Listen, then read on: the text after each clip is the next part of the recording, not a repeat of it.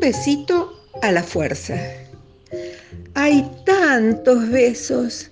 Hay besos de buenas noches o besos de simple alegría para un regalo. Hay besos para sanarte si te haces daño. Hay besos porque sí, porque alguien te tiene cariño. También se dan besos sin tocar, por ejemplo, besos de papel en una carta, o besos que se soplan y se mandan en el aire. No todo el mundo besa con la boca. Hay gente esquimal que besa con la nariz. Los besos son casi siempre agradables y dan sensaciones estupendas. También hay besos que te dan sensaciones raras, a veces incluso asco.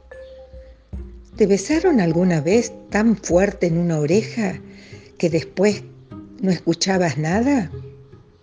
¿O conoces la sensación de los lametazos y besos de un perro con la nariz mojada y fría? Los besos son maravillosos cuando te gustan y dan sensaciones agradables. Vos podés elegir. Quizás quiera besarte a alguien que no te cae bien. Entonces, podés decir no. O tal vez quiera que le des un beso a alguien que te cae bien, pero si no tenés ganas en ese momento, también podés decir no.